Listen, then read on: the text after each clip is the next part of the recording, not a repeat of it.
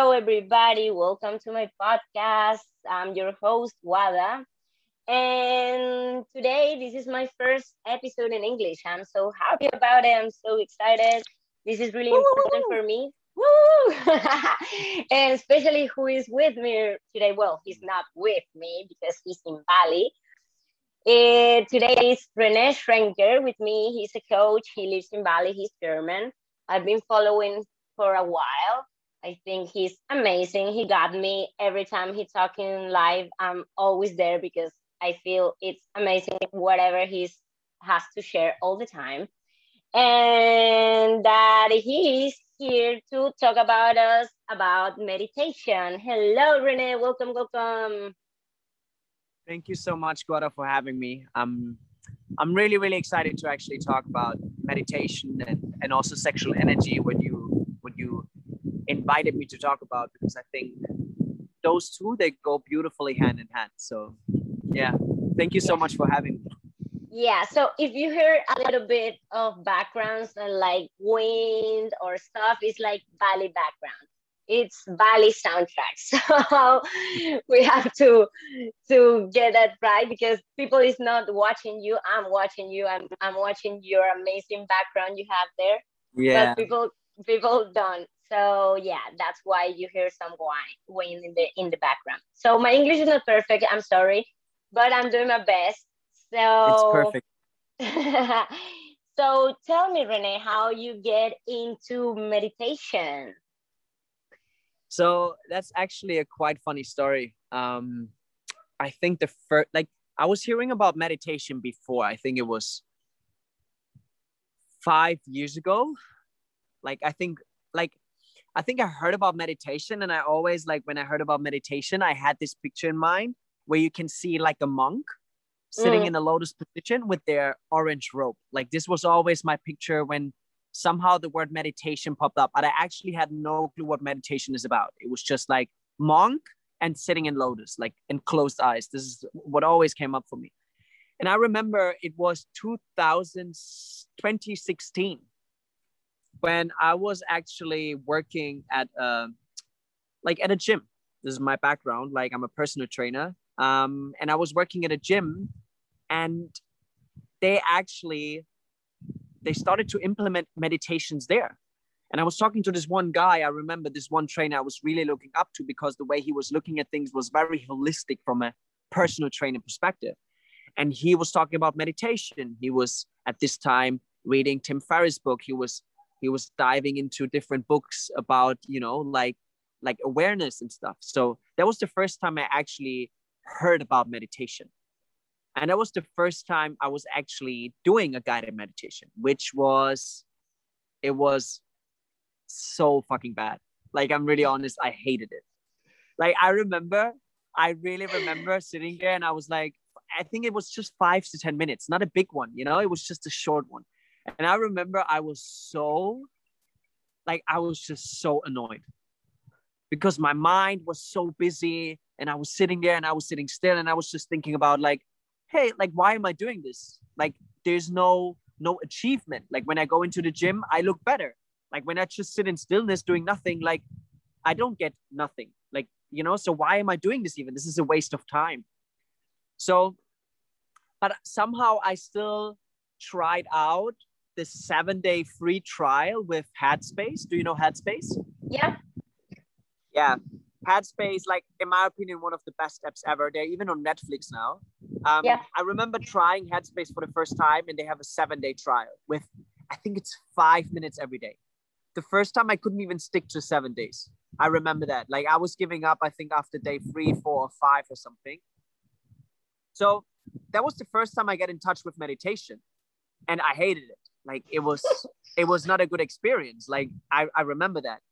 And then after quitting my job in Germany and moving to Dubai, I think it was one one and a half years later. Somehow meditation crossed my mind again. I don't know why. I was just, oh yeah, like there was this app Headspace, and I was, I was, I was reading about how meditation also affects the nervous system, like your parasympathetic nerve system, which allows you to calm down, to rest and digest. And the reason I was actually so interested in it at that time, or the reason why I came across it was I was working with a lot of like really high clients. Like there were CEOs of the big big bank companies. I was living in Dubai. Like I was really training rich people at that time, and they didn't have a lot of time. So they were always under stress. So now I was looking for another opportunity to implement something into my training which allows them to calm down a bit because they were always like on this high voltage. That's how mm. I came across it. And then I gave Mindspace, Headspace, not Mindspace. I gave Headspace another try and I finished it. Like I finished the seven days. I was still hating it. Like because I was still too much in my mind. Like what yeah. what you and your listeners don't know, my mind is this beautiful construct. Like it's so complex that it would take a thousand years to actually figure out how it works. Like my mind is so brilliant, but also at the same time, it's sometimes such a pain in the ass. But I love it. So the reason I give you this insight is because back in the days when I was living in Dubai, I never heard about spirituality. I never heard about gurus, ashrams, or whatever. And that was 2017, so only four years back. So I gave Headspace another try. I did it for seven days. I still hated it. but I somehow I remember once doing a doing a workout session by my like for myself at the beach, and I somehow felt this intuitive need to sit down and just close my eyes to meditate. And I remember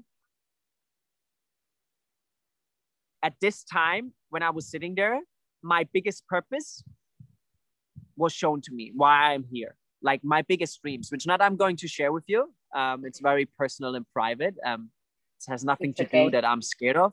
It's just very sacred. And at yeah, one point in my life, you might you might even see it. So this dream, like or this purpose, just came across my mind. I remember that. Like I was sitting there and I saw it like in all its detail and I was like, wow, what the fuck is going on? Like, what? what? Like, what's going on? And it felt there was this intuitive resonance there, which at this time didn't make sense to me because I wasn't into this spiritual woo woo and intuition and blah, blah, blah. So, with my logical masculine mind, I was like, hmm, maybe that was just some bullshit. But I somehow could still feel there was some truth in it, you know? Yeah. And that's when I started to implement it more and more. I then got a client. So the, the universe so beautifully works out, right? I remember two months later, I got a client and she was into Vedanta, like, you know, um, mm-hmm. the yogic path. Um, and she was giving me the book from Sadhguru, Inner Engineering. And she told me like to read it. It was a gift. So I started reading it and I couldn't stop. So I was reading it between every single break, between all my clients. And and I somehow then realized, or I got a more clear, like a clearer picture of what it, what meditation was really about. So I started keep practicing, like with five minutes every single day. That was it, and my mind was still going nuts. Like the reason I'm sharing this is because what I realized through teaching people and guiding people through meditations and and and being in contact with with people through my following on Instagram and my my private clients like we always have this desire through meditation to control our mind, to to not think anymore. And I remember that was my desire back in the days, like when I started. Okay, I'm not thinking anymore. So I was sitting there with this desire of like, okay, stop thinking, stop thinking, stop thinking, stop thinking. And it never worked until now. Like it never really worked out. So if this is like your if this is your drive behind meditation, trust me, I think it will never work out. But yeah, that's that's that's how I got more into meditation. And then what happened yeah what happened then was i could feel somehow slowly that there's something deeper i have to explore so i was still working in dubai as a personal trainer and in dubai because it's so fucking hot you most of my clients they were leaving over summer so i had two months off for holiday the first month was in Bali. The second month, I went back to Germany to see my family. Bali completely like changed my life. First time in Bali. I've never been there before. The nature, the people, the energy of the island, like, like it shifted me. Like I bought all my malas. Like I was wearing free malas, like crystal quartz around my neck. I was wearing my hair were getting long, my beard got long. Like, you know, like this typical kind of like, yeah, when you start your spiritual journey. And I'm not saying that the mala or crystals like that this is this is some some weird shit. No, I believe in that stuff. But I just remember that I thought, oh, I need all of this that I become a good meditator, that I become a spiritual person. Like this is this is how my journey was. So I was in Bali, changed my life. I did a lot of breath work, a lot of meditation, a lot of yoga. I got back to Germany. And then I was sitting down in the meditation. I remember that I was listening to this soft, really subtle, nice music, and I was sitting down in meditation. And then in this meditation, what came across my mind or what appeared in my field of consciousness was it was I could see this guy from from behind, and he had a backpack, and he had a like he had a backpack, and he was like waving his hands like as if he would say, "Come with me," and I was like, "What the fuck?" Like, okay. So I was just observing, and he was waving and waving, and at one point he turned around, and then I saw myself with a backpack, and he was pointing towards the Himalayas like towards India, like the, the, the, the you know, Himalayas. Yeah. And I could see this big Ganesha statue. And and on that day, I remember I got out of the meditation and my intuition was telling me to quit my job in Dubai, which I earned a shitload of money. It was safe. I, everything was perfect. And I actually did not plan to, to leave my job. I was planning to go back to, to Dubai. So I was sending my boss a voice note, like really a really honest and vulnerable noise, voice note of like, I somehow feel that this is my path. Like I somehow have to follow this inner calling I just received. And I know it might not make sense to you, but I'm, I'm quitting. And he was super supportive. Like he always said to me before, just follow what you feel is right for you. So he, he supported that. Three days later, I freaked out like three days later, my mind came in, you know, and I was like, what the fuck have you been done? You ruined your life. You fucked it all up. Like you are, you're such an idiot. That was going on because I didn't know what to do. I, I still had the last four days of my holiday. I was I was flying to India to do the inner engineering course with Sadhguru and then to fly back to Dubai. So the only thing I knew was okay, inner engineering course with Sadhguru. So I postponed the inner engineering, stayed long in stayed longer in Germany, went back to Dubai to sell everything I had. I was just traveling. I just all my belongings were in a backpack. And then I went to India. I went to India, did this inner engineering course, was staying in the ashram for a month. I was really leaning into yoga, but also meditation. Like it was a big, big part of my practice there. And that's where also my like yeah that's where when i actually dive deeper into what it means to become still on the inside like i could first by first hand experience i had first hand experience where i felt like okay wow there's something which i've never experienced before like a stillness of my mind like it was still there it was still chattering but it was almost like the volume has been turned down you know it's still Amazing. chattering it's still moving the mouth but there's no sound coming up so I was staying in, uh, in the ashram. Then I went to Sri Lanka, volunteering at a yoga retreat, um, Greenpeace Inn, which was amazing, beautiful people. That's when I always like, I was sticking so hard to my practice. Every day I woke up at 4 a.m. I did my one hour meditation. Like that's when I really leaned into the practice. Like, okay, there is something which I want to explore. And the way I am, I'm super extreme if I do something, I do it in an extreme way, even if it's unhealthy. First, I have to do it extreme. And then at one point afterwards, I realized, okay, that must that was maybe a little bit unhealthy the way you were doing it. But anyway, so I was leaning into the practice. Then I was staying in a Buddhist monastery. I was staying in a Buddhist monastery, and this is like this is a key point, especially on my meditation journey. I was staying in a Buddhist forest monastery in Sri Lanka. And I was staying there for a month. No phone. It was just me. And I was staying in this little kudi. And they didn't give me any schedule. I had to make up my own schedule. And what happened there was mind blowing. like they introduced me to like anapanasati like if someone wants to kind of like lean a little bit more into this practice. It's called anapanasati. A n a p a n a s a t i which is focusing like you, you meditate and you focus on your nostrils. And you're just focusing on your nostrils where the air goes in and the air goes out. So you just bring the attention of your mind towards your nostril to calm down the chatter of your mind. You can imagine like one of the monks that he, he's, he gave me a beautiful example. And every one of you who's listening right now, you can actually try this at home once. Just give it five minutes and you will see how your mind is always drifting off. So it's a beautiful game also. It's it's it's really challenging, but it's it's like very funny. Like it's it's a lot of fun and joy to actually dive deeper into that and see your weekly progress. So what you can do is you can just sit down, you close your eyes, and you just focus on your nostrils, like the entering point where the air goes in and the air goes out. And what you can imagine is you're the bouncer, like in front of a club, right? There's a bouncer who just observes the door. He's not looking where the people are coming from. He's not looking where the people are coming from inside. He's just looking at the door. So his attention is only at the door, the people who go in and the people who go out. Like his attention goes never back. So that's what you can imagine yourself being. You're the bouncer of your breath. So you're just standing there and you just observe like your breath in and your breath out. So that was one practice I learned.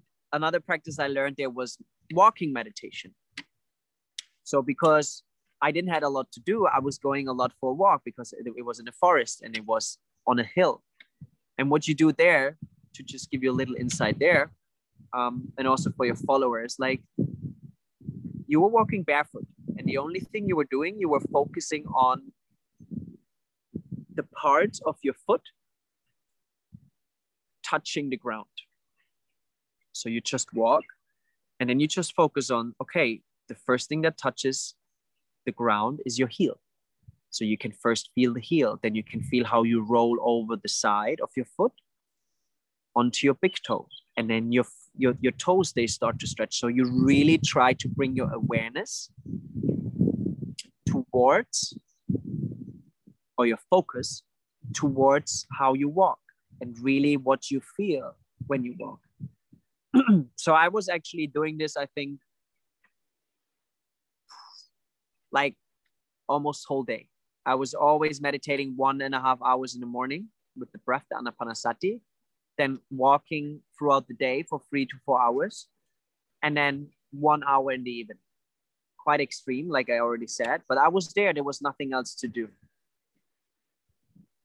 And the most beautiful thing I've experienced, I want to give you a little bit of an insight about my medical history. I've been diagnosed with ADHD when I was a kid people always told me, oh, he can't concentrate. I'm too much. Like, I can't concentrate my mind. I was always hyperactive. And I could never actually, reading was never my thing. So I could never focus on reading a book like for more than 20, 30 minutes. After that, my attention just went and I had to read the page over and over again. When I was doing that practice in the monastery, and I just don't believe I just want to give this because I, I know that a, a lot of people might be out there. Oh, yeah, Renee, but you were in a monastery. I don't have time to meditate six hours per day. I understand this totally. For sure, the outcome is different, but doing it on a daily basis to implement, sooner or later, you will feel the benefits. They will come uh, like to 100%. For sure, the more effort you, the more energy you put into something, the more change will happen. But even if it's just a little part of energy and you put it in and you invest into it, it will change will happen. So what happened? I remember at one point being so blown away that I could read and study books for more than eight to 10 hours per day this was one part of my of my daily thing. I was in the library and I was just studying books, the Dharma, like the Buddhist was it Buddhist teachings, different books about neurology. Like I was I was I was so fascinated by how calm my mind was and how I was able to direct my focus. Even when I've been diagnosed with ADHD, what people always told me I will always have struggle. And I, I just want to give you this example because I know some people might out be there and be like, yeah, but like, why medit? Like, I don't know. I can't feel any progress. I can't feel any like change. Like, I was meditating before I went to the monastery. It's just patience is a really, really big, like, big point you need when it comes to meditation. When what you need with when it comes to life, you can't rush some things. It's not happening yeah we're living in a rushed world but your internal process your internal journey cannot be rushed it has its own pace so i was staying in a monastery and i remember i was once sitting in front of my little hut like this little room where i was sleeping on a on a wooden bench with with nothing just a little thin blanket and i was sitting in front of it and there was this monk passing by and he was looking at me and asked me how are you and I was looking at him and I said, peaceful. And he said, that's really, really good. And I remember the moment afterwards, I was looking up into the crown of, of the tree, which was right in front of me, and the sun was shining through. And I got in touch with a peace, like, like a peace an inner peace I've never experienced in my whole life before. And at this time i couldn't make sense out of it because I, I was just experiencing it. I was not even thinking about i was thinking about it afterwards but in the moment i could just feel every single limitation about myself. All the doubts i have about myself the limiting belief everything was gone. Like i was just there. And i just somehow felt like so aligned with myself with my environment with god whatever. The universe however you want to call it. And that was a glimpse for me where I knew that meditation is a, is a, is a game changer.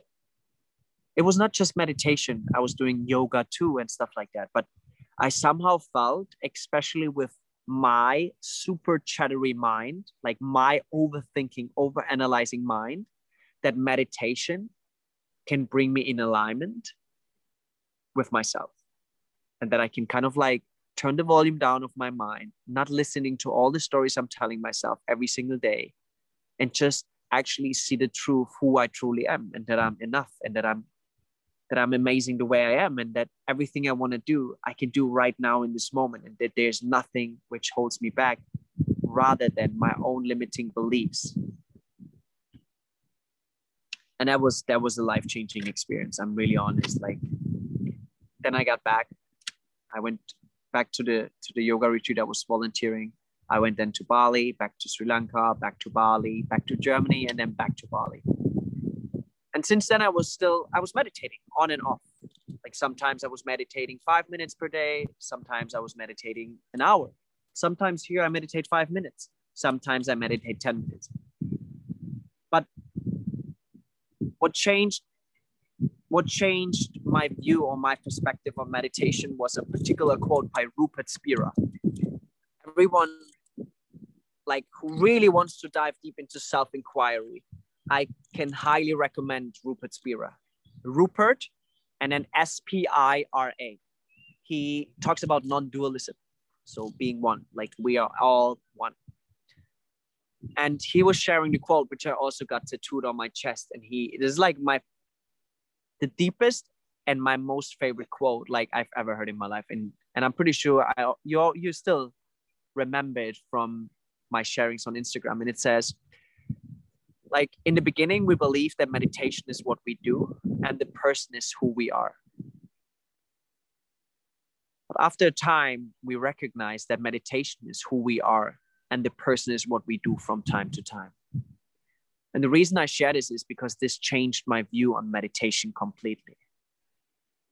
What I believe, what I was doing in the, in the Buddhist monastery, I was learning how to focus my mind, to direct my attention, which is coming from my mind, towards one particular thing, which I have never learned, which then brings in more stillness. It brings in more focus because I'm only focusing on one thing and not a million stories which are going through my head. So that brought up a lot of calmness. But what I actually recognized throughout this quote, which I just shared with you, is that meditation is everything we do. Meditation is not sitting cross legged, focusing on your breath. And I'm not saying this in a way to disrespect like like ancient techniques or or ancient practices. Not at all. Like like i'm happy that they are out there. Like this is just my own personal belief my own personal perspective which i can only share from my own personal experience. It's it's neither it's neither wrong or right it's just my experience which i'm sharing which might give you a little bit of a a kick in the ass to look at things a little bit differently. If this is the right thing for you, if this is, if this resonates with you, I don't care. I'm not here to put my beliefs on someone else. I'm just here to share my own personal experience and what helped me to be in more alignment with myself and to move from a past which was fear driven, which was full of anxieties and depression, into a life where I'm in so much alignment. Like I'm still going through my shit. I I still feel shitty, but I'm able to look at it and find peace in it. Not thinking that I have to achieve the next thing and the next thing just to think that I'm good enough. No, I'm good enough right now, here in this moment, and I always been. What if there was never ever something wrong with me? It's just that I couldn't see it. That's why I'm sharing this. So, to get back to meditation, meditation for me is everything we do and I ask you like a simple question right now. Like, are you aware right now in this moment? Yes, I am.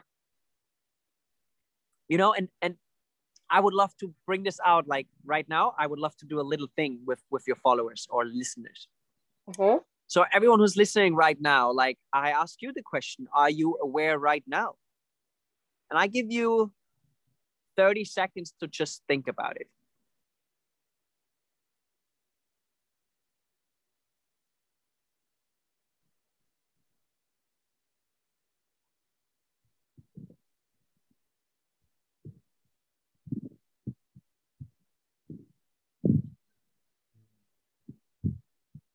So, guys, time is up.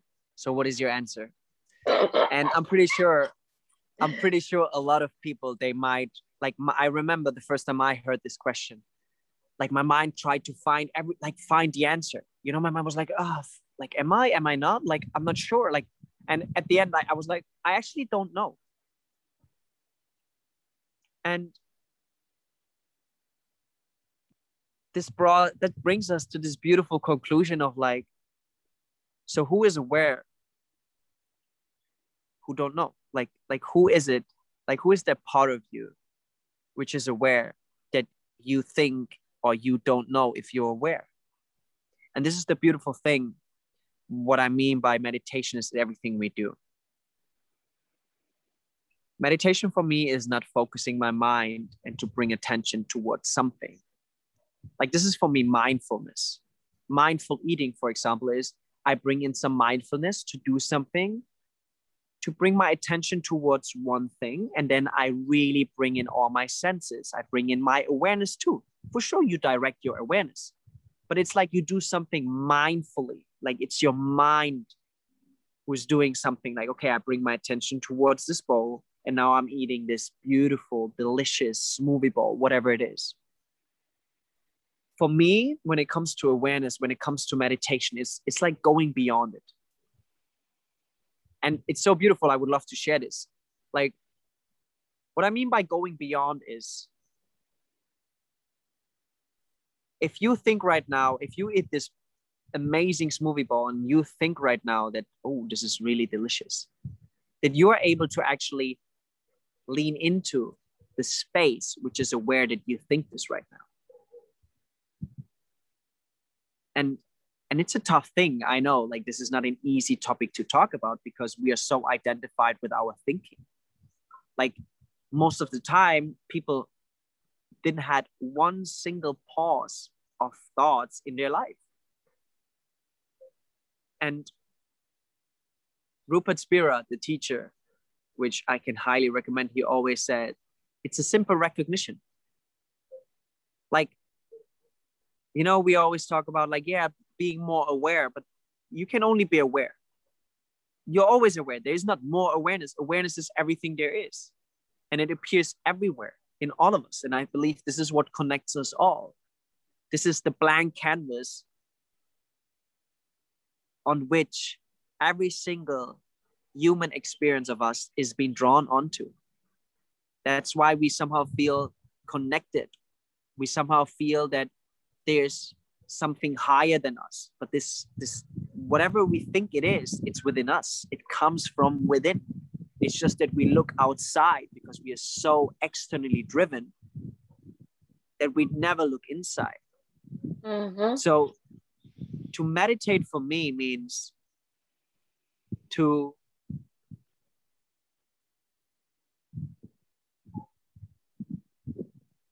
to meditate for me means to actually see that that life is an offering like life is an offering like and every single action you do is an offering back to life and the more you are aware that that every single action you do is an offering like yeah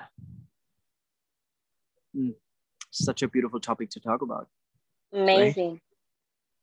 Yeah, totally. And would you? I, I would love you to share because it's this the main topic of my podcast, sexuality. I, I would love you to share that experience when you have multiple orgasms, meditating without even touching yourself. That that experience when you share it, that blows my mind. It was like, okay, Mm. this is the kind of stuff I want to know and I want to share with the world. it blew my mind too Like i'm really honest like i remember i and we can dive into that like i was still meditating already when was it? this When and where? it was it was 2019 when this happened and where? In Bali? in, Ger- in germany i was still in Oh, germany in Germany. yeah um like i was already meditating on that like so i was i was still i was already able to sit in stillness and i remember i was doing this this this i'm not sure if it was a tantric course but it was definitely sexuality for man like to dive deeper this whole course implemented like like even a moon cycle from a woman to understand as a man how to support a woman through her moon cycle. There was like a testicle breathing exercise. There was like a organ cleansing meditation. So the way it started and to just give you a little bit of an insight this was 2019 the first time i've been to bali was 2018 yes. 2018 i got in touch with tantra. I heard about tantra for the first time but i didn't know what it was. I just thought about like oh yeah tantra is kama sutra. Just different like sex positions. That's what i thought back in the days. And i remember i was once i was attaining this this i think it was a two hour talk about tantra. And the guy was talking there was a woman and a, and a, and a, and a man. And the man was talking about semen retention like like non-ejaculation sublimation and how to Yeah. move energy and and what this does. And that was the first time i actually was like okay like semen retention like i i, I don't want to ejaculate.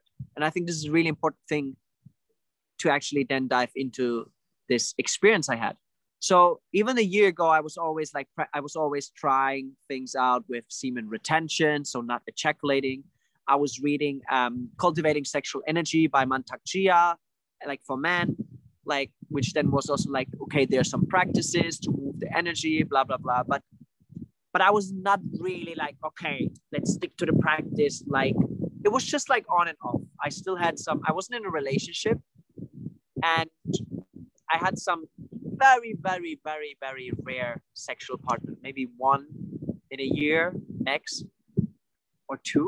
I don't even i don't even remember. It wasn't it wasn't a lot i remember that because i was very aware of that you know sex is like sacred energy exchange like that there's something towards it which is very very sacred and i don't want just want to have sex with just yeah picking someone up. Yeah, I'm always So, talking remember- about this. Huh I'm always talking about this. I'm always telling this to my followers that you have to cultivate your sexual energy. It's not, it's a sacred energy and it's not to be wasted. Yeah, you have to cultivate it. This is the thing. This is important thing. That's why I'm telling this right now, this little background, because I was already kind of like cultivating it through different practices. I, I made love with women, but but then was not ejaculating. So there was already energy moving, which I wasn't aware at that time. I, I didn't have all those informations. I just could feel like that something is happening. But I was still sometimes ejaculating. Like I was not too strict on it, but I was always like, yeah, I was I was taking it serious. So I think it was one and a half years after, a year, one year, two, three months after, I was booking this course, like I already shared about. I was booking this course, this tan- I think it was Tantra 101 for men. I think that what is what it, what it was. And it was implementing all those things, the microcosmic orbit breathing to really keep the energy moving. So I remember, I think it was the second, the first or second day. It was at night, and I was just sitting down to do the testicle breathing exercise. So what I was doing was breathing into my left testicle, bringing the energy up, breathing into my right testicle, bringing the energy up, bringing the energy together. And then I remember I was just sitting in meditation. I was not touching myself. I had trousers on, I had a shirt on. I was just sitting in meditation. But what I could feel also at this time, I was very in touch with my emotions and my feelings. Like I was really, I was crying a lot. I was releasing a lot of energy, a lot of emotions and feelings. I was really allowing myself to be very emotional.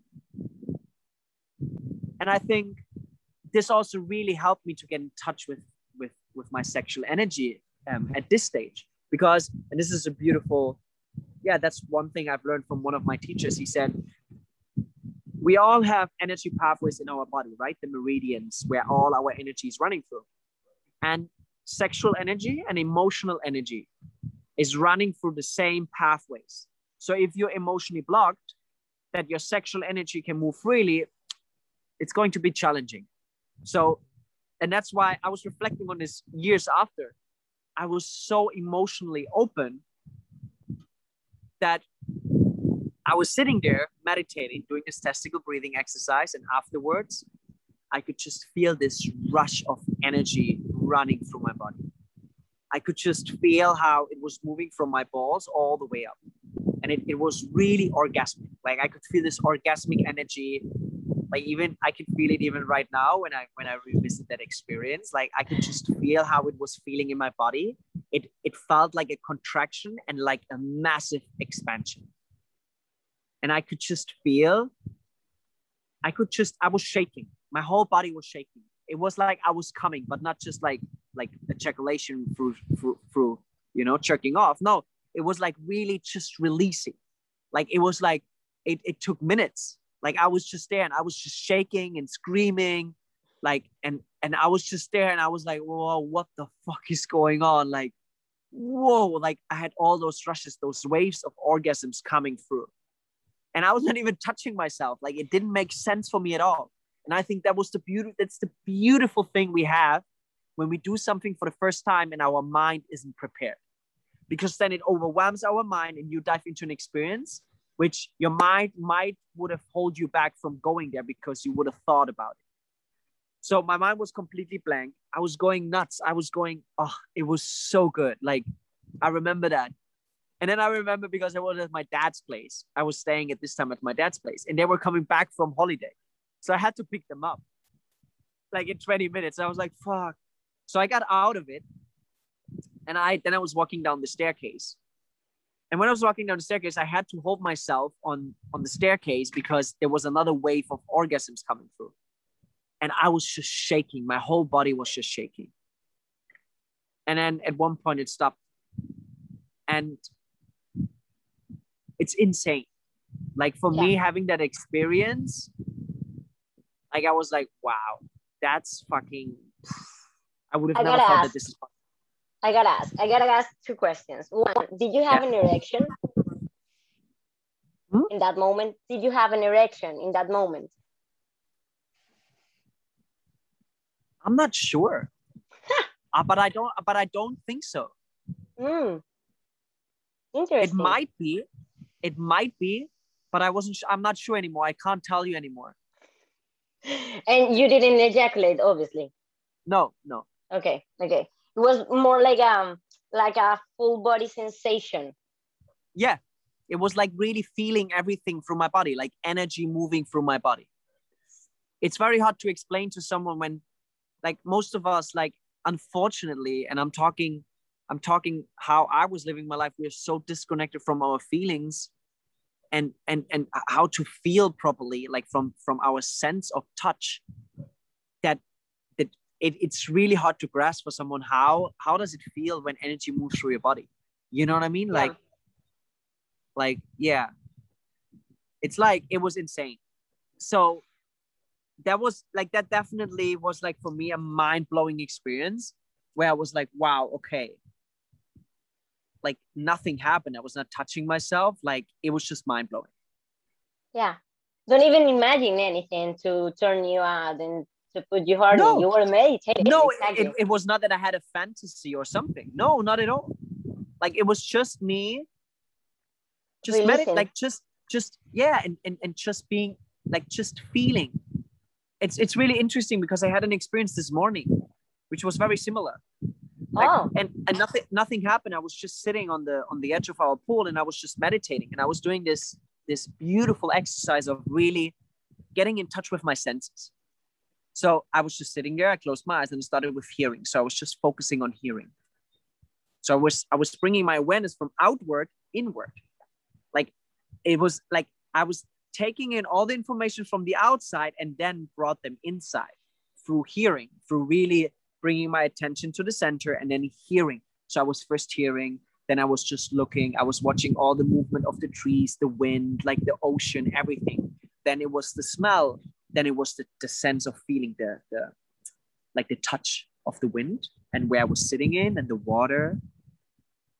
And then at one point i felt so my mind was just calm. My mind was just calm and i could just sense life. And then i felt like this immense energy running through me. Like it was orgasmic definitely. Like what is orgasmic? It's just another label but it was just energy like life energy moving through my body so I, w- I could just feel this rush of energy just running through me and i was just lifting up my hands like and i was just like wow like it was it's like so i really invite everyone to do that to just focus on your senses which then brings your attention inward and you might even become more sensitive within yourself and that allows you also to become more sensitive towards your energy. Because and i'm just sharing this right now. I'm living with like my current partner like my queen. Um she's she's a tantrika so she studied that for over 10 years. So our love making it varies but it's also like a lot about like moving sexual energy and doing all Mhm. those things. And just because i had this one experience doesn't mean now that i'm like i mastered my sexual energy. Not at all. It was an experience. It was a glimpse of what's there. This is how life is always it's the same with meditation it gives you a glimpse like i told you this this vision of my biggest dream of my purpose. It was a glimpse for me then actually to follow it. And sometimes it takes an effort to go to that glimpse. And then when you have this glimpse there's something within you which is it, it's almost like a recognition a remembrance. Like you remember something within yourself that you go after it. So even when we make love on some days i couldn't i can't feel it's very hard for me to feel it's very hard for me to feel my sexual energy. It's very hard to feed into my body because my mind is so active. And i think this is the hmm. beautiful thing how how sacred lovemaking or like yeah moving your sexual energy so beautifully inter interwoves interwoves weaves i have no clue with meditation. Because meditation allows you to just observe to just witness and not to get trapped in your stories. And this is sometimes what you need when it comes to self pleasure like your own personal touch like love making with another person you really want to dive into those practices. Like there is a sense of stillness of witnessing of just really letting go of leaning in. And as as long as your mind is is is so active it's really hard to let go because the mind is it who wants to control. And especially for men it's like oh i want to ejaculate. I want to come because it's so pleasurable but then maybe Yeah. to bring your focus from from your dick from your balls towards your heart. And then to, to kind of like breathe into your heart. For sure it might go back there but then bring it back. It's meditation like what i shared with you the anapanasati. You focus your mind and then at one point you can really lean into it and can lose yourself in it. And and i think one thing i would love to share because i'm pretty sure all the people who listen i'm pretty sure also that they're on a journey of healing healing themselves from trauma and the things which are holding them back. Like for me se- like yeah like sacred lovemaking, like intentional lovemaking and really tantric lovemaking. it's for me lovemaking is a healing modality. Sex is a healing modality it's it's insane. Like i remember and i would love to share one more experience i had with my with my with my beautiful queen. Like we were once we were once making love and we were shifting through the different chakras. And i'm not an expert in that. Like she really she she guides me in it a lot. Like i'm the one who's holding space and then she guides me through. Sometimes i guide through. But in this case she was guiding me through and and we were going through the first chakra which is very primal. Then the second chakra is very compassionate. The third chakra is where i could feel a block. And the, she told me the, the third chakra is very it's very it's you just go for it. Like it's very pounding. So i could feel how i was leaning back into this compassionate thing but then i was also okay no i want really want to lean into this pounding. So i was pounding her and we were leaning into the third chakra and at one point i could just feel this energy release and i was just screaming. And she so beautifully holds space for me. I was just screaming and screaming and screaming like like like really out of my lungs. Like it was not just like yeah uh yeah ah. No it was like ah you know like i was really loud like and and it was really a release. i couldn't stop. And the reason i share this with you is and i could one feel how this energy was moving up to my heart the reason i share this with is because love making can be really a healing modality for you Yeah. to move to move emotional blockages. Like Yeah, i'm not that- an expert in that. I'm Yeah. really not an expert in that like I was about But- to tell you that it, it has so much sense because the, the third chakra it, it talks about your self-worth. And you're always talking about how you struggle with self-worth. And it it has so much so much sense for me right now what you're telling me. And besides um it's yeah it's healing. It, it i've been reading about uh, this sex coach uh, she calls Layla Martin and she's always talking about this how how sex could be healing. And and we don't even notice and we our society is putting backwards because sometimes it's it's more like damages than healing. Yeah for sure like it's just like we just throw each other's trauma at each other. Like you take in a trauma too like it like and that's what we have to be really aware. Exactly. Like and it's just like and i have a lot of experiences where i can just feel that it'll like like making really conscious love with my partner. And i'm not just and this is and i just want to clarify something here because i know that what i just shared might be like yeah but you know like we are just a normal couple couple living in the city. And for sure it's a different thing if someone studied this for 10 years and you just lean into it. But just just ex- experience like just explore. Try. Just give it a try. Like and instead of like going after your orgasm see if you can always bring your awareness back to the present moment. How does my touch feel? This is like i think one of the easiest way to connect on a deeper level and a conscious level and to maybe even already feel some sensations in your body. Just bring your awareness to the touch. And this can be this is there we are. We're back at meditation right? We're back at meditation. Like bring your awareness towards something. Like focus your awareness towards like how you touch your partner how you touch your beloved like how does it feel? How does it feel for you? Like Yeah. how does it feel for her? How does it feel when she's laying on you or he's laying on you? It doesn't matter. Mhm. just just bring the awareness towards that. How does the kissing feel? What kind of sensation where can you feel it in your body? Then to breathe maybe into this area and do it together. Like make it as a as a really deepening practice. Like it's a very beautiful exploration which you can do with someone like you love you know I, I want to add that even if you don't have a partner, you can yeah do that with yourself. You can make love to yourself. yeah I, I'm doing that because I don't have a partner since many times ago. Yeah. And and I've been reading and learning about tantra, and, and this is what I'm practicing it because I, I won't wait until I have a, a conscious partner who wants to practice this with me. I'm practicing already with myself, you know. yeah. And it's it's a it's a kind of meditation too. You can you can have Yeah. sex meditation. Yeah, and I think I, what I would love to enter here is because I believe that, and maybe I'm wrong, but it's just my own personal experience and my exploration. Like I think women are way more connected to the emotional body because you go through a lot of emotion through your cycles and stuff. Like we as man, we've been mostly told to suppress our emotions, so it's super super hard to actually connect with this, and it's then actually so hard. Like if someone would have told me five years, like let's say seven years ago when I was ejaculating maybe two, three times a day, like every single day, two, three times a day. If someone would have told me there, oh yeah, just just touch yourself, like touch yourself for 20 minutes without touching your dick. I would have been like, what the fuck? No, like I want to come.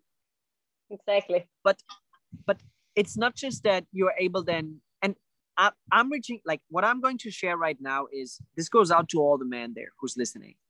Please.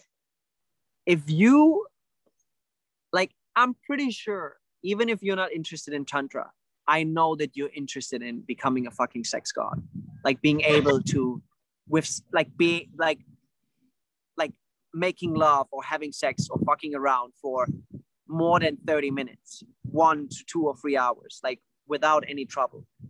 Like and i'm reaching this out because i i, I think sometimes man they're like yeah this woo woo.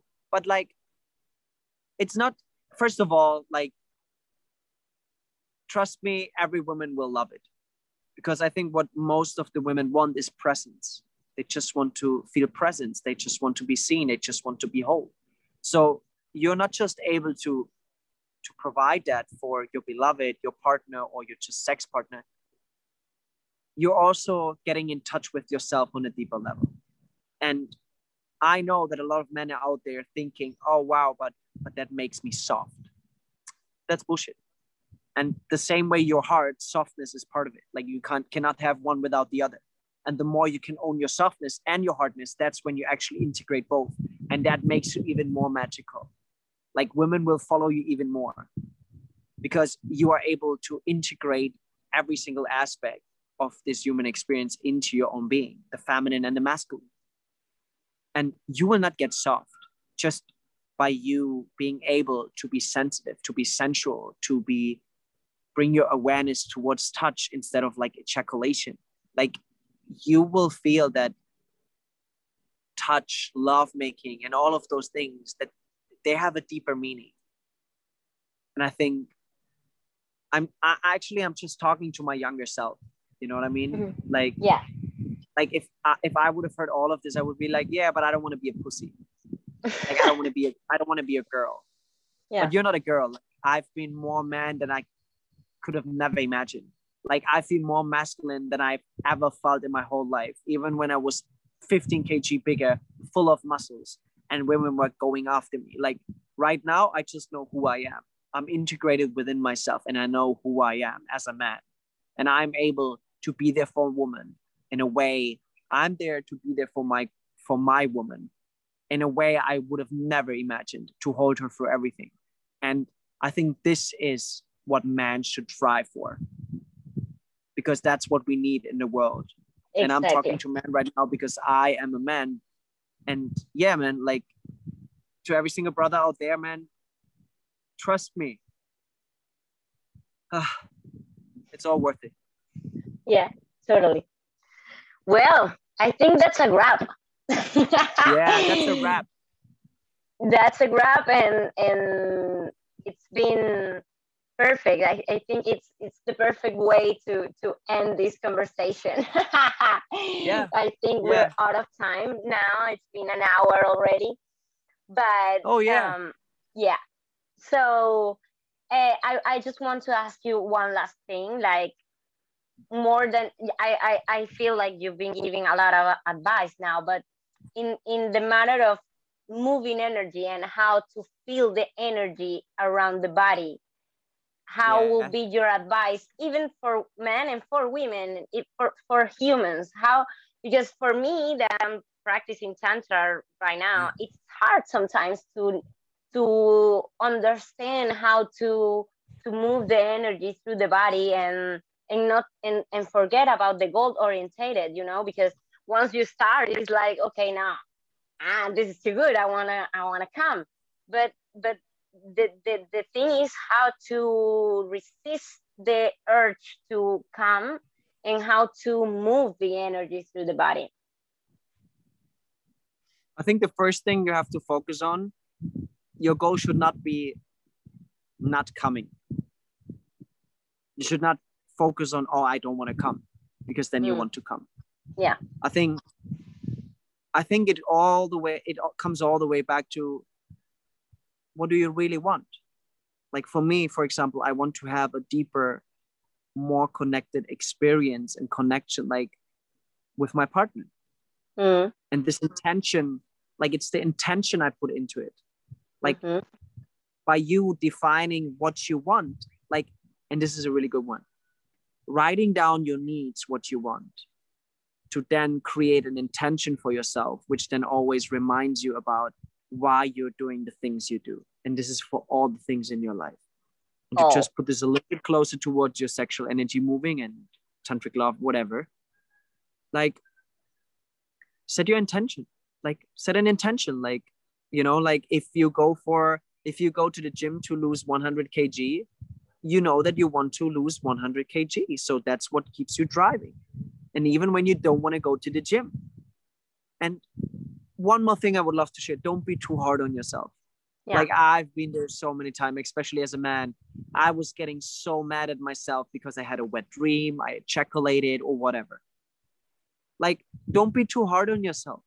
Like really don't be too hard on yourself and and just explore just see how do you feel when you ejaculate how do you feel when you don't ejaculate like give it a try. And then mhm, when you want to ejaculate okay cool. Like i ejaculated like like what i always do with my partner and i sometimes have the urge, urge to ejaculate. Like it's not that i'm like oh yeah i'm not ejac- no. Like i i love to ejaculate sometimes because it Yeah. just feels nice. And what i always do is but when i feel the urge i set an intention with my partner. I set an intention what i want this seed to include. And then we do a little offering where we give it back to nature. Beautiful so yeah. Set an intention i think. Yeah. Set an intention. Be clear about what you want and what you what your needs like what you want. And then Mhm. remind yourself about it. hmm and don't be too hard on yourself when you sometimes slip off. Just come back onto track you know? Yeah. perfect. Thank you so much renee. I think this this episode is fucking epic. And my, i so- hope i hope my my listeners will appreciate it. I will let in the comments of the podcast your social media and all the things you recommend us so people can read it and search about it.